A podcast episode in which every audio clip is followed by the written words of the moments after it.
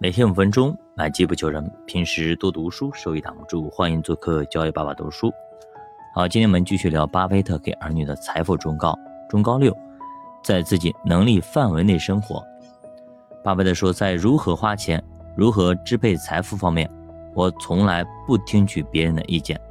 这也正是我不会在这个话题上对别人说三道四的原因。在周末下午的聚会上，女儿苏西的一位朋友。让大家眼前一亮，她身穿一件带亮片的无袖背心，配上一条花格子裙子，脚蹬一双小短靴，左手套着几圈亮晶晶的手环。这套简单耐看的着装，朋友们估计恐怕得花费几千块，而实际上他只花了不到一百美元。无袖背心是在一家超市打折时买的。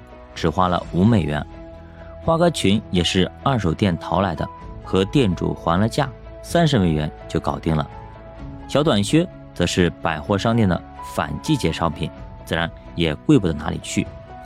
这位女孩并不富有，但是她在朋友们中间却显得那么坦然。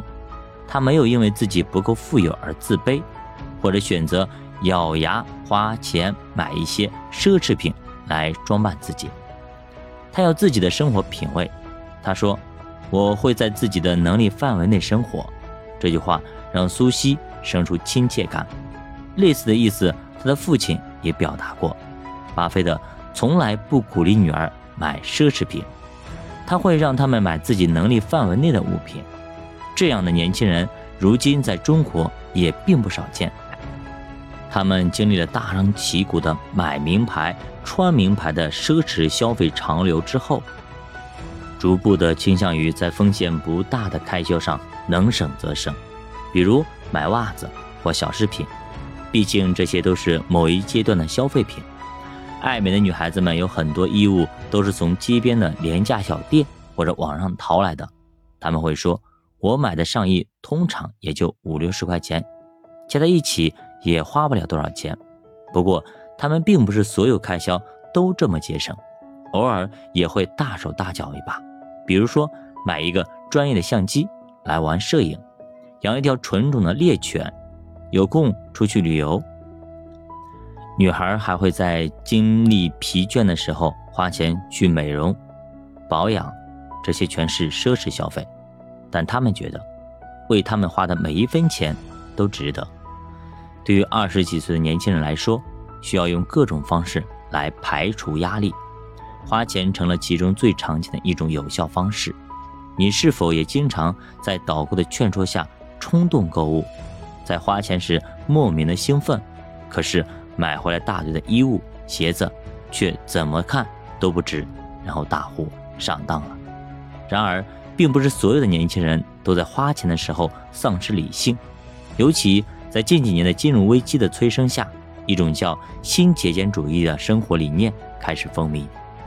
新节俭主义一族宣称，不拒绝消费，但拒绝浪费；不勒紧裤腰带省钱，而是用头脑选择更好的花钱方式。新节俭主义的流行，催生了网络账客一族，也就是在相关网站注册设置个人账本。记录每一天的收入和支出，相互交流理财和省钱之道。除了精打细算、网络记账外，新节俭主义还提倡省钱之道，还包括网购、DIY、使用各种优惠券、以物换物等等。在许多年轻人看来，这些消费方式不仅是认真理财、理性消费的手段，还代表着一种新生活的时尚。和身处风口浪尖的月光族相比，新极简主义们是一群真正精明、智慧、对自己负责的消费者。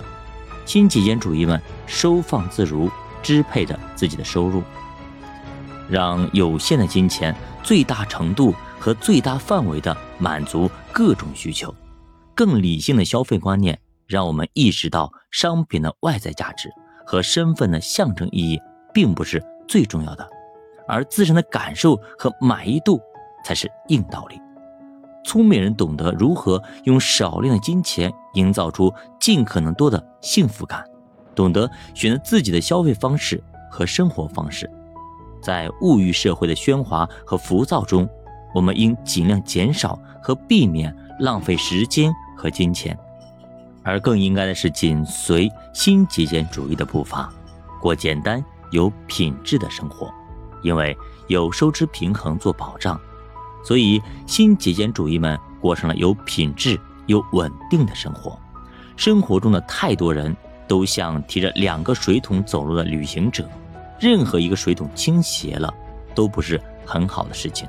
尤其当那个倾斜比较明显的桶上标志着是“支出”两个字的时候，别过早贪图奢侈的生活。对于每一个人而言，舒适的生活都是人们奋斗的重要目标。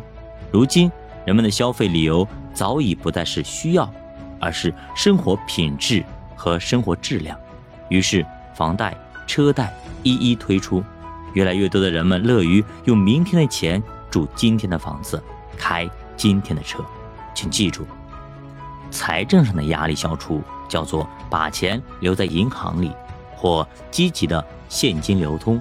所以在考虑买房、买车等重大举动时，最好预算充分，不要有了房子和车子却饿了肚子。